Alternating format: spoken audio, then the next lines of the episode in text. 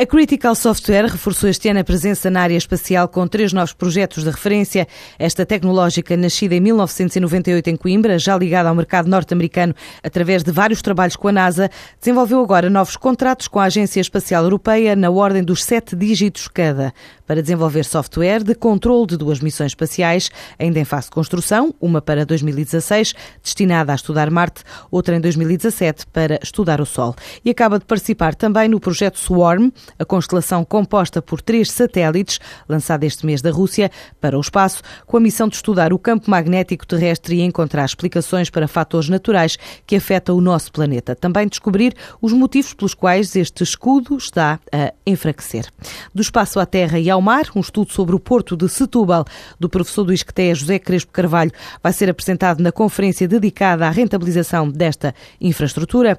O porto de Setúbal representa um volume de negócios de quase 11 milhões de euros, gera cerca de 33 mil postos de trabalho, movimenta 7 milhões de toneladas de mercadoria por ano, lidera na carga fracionada na exportação de automóveis, também no escoamento por ferrovia, com 25 comboios de carga por dia.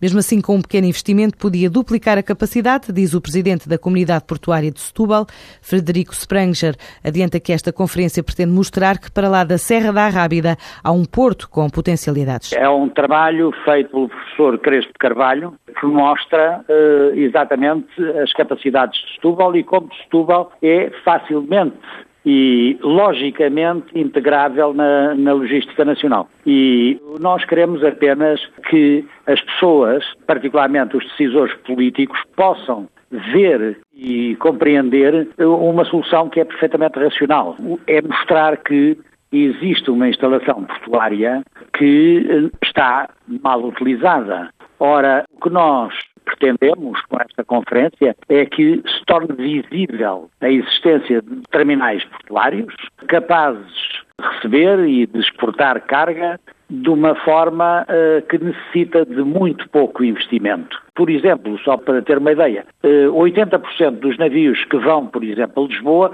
podem entrar e descarregar no Porto de Setúbal.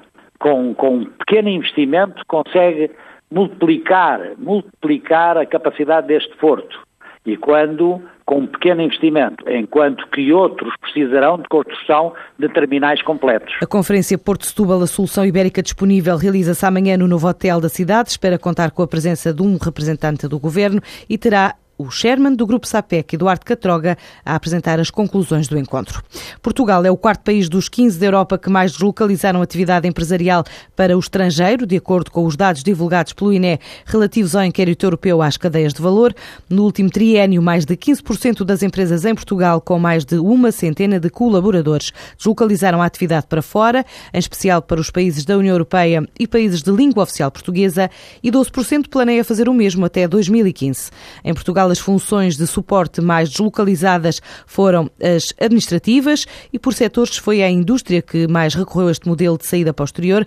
Quase metade das inquiridas justifica ter sido decisões estratégicas de topo do grupo empresarial a que pertence e apesar da maioria não ter planos de alterar a atividade nas filiais no exterior, mais de 59% espera expandir negócios para um maior número de países e aumentar assim o número de empregados. Apenas 19,4% responderam que as questões fiscais foram a principal barreira à saída para os mercados externos.